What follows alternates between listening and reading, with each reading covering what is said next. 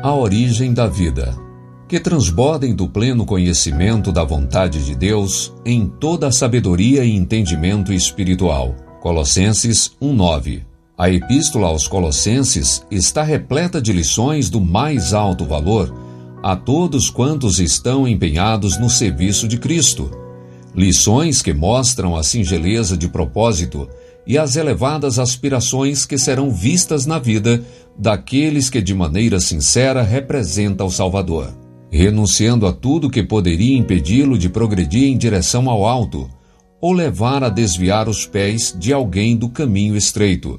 O cristão revelará em sua vida diária misericórdia, bondade, humildade, mansidão, longanimidade e o amor de Cristo. O poder de uma vida mais elevada, mais pura e mais nobre é nossa grande necessidade. O mundo tem ocupado demais nossos pensamentos e o reino de Deus, bem pouco. Em seus esforços para alcançar o ideal de Deus, o cristão não deve se desesperar por nada. A perfeição moral e espiritual mediante a graça e o poder de Cristo é prometida a todos. Jesus é a fonte de poder, a origem da vida. Ele nos conduz à Sua palavra e nos apresenta as folhas da árvore da vida para a saúde de todos que sofrem da doença do pecado. Ele nos leva ao trono de Deus e põe em nossa boca uma oração pela qual somos colocados em íntimo contato com Ele mesmo. Em nosso benefício,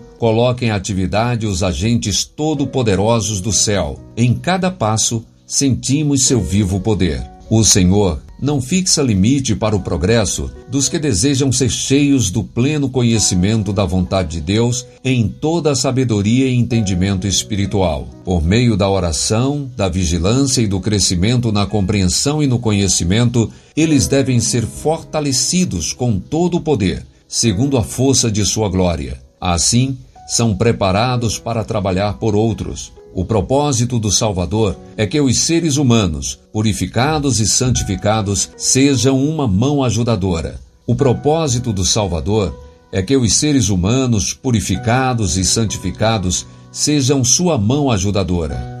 Devemos ser gratos por esse grande privilégio àquele que nos capacitou a participar da herança dos santos na luz. Ele nos libertou do poder das trevas e nos transportou para o reino do seu Filho amado. Ellen G. White, Atos dos Apóstolos, página 303.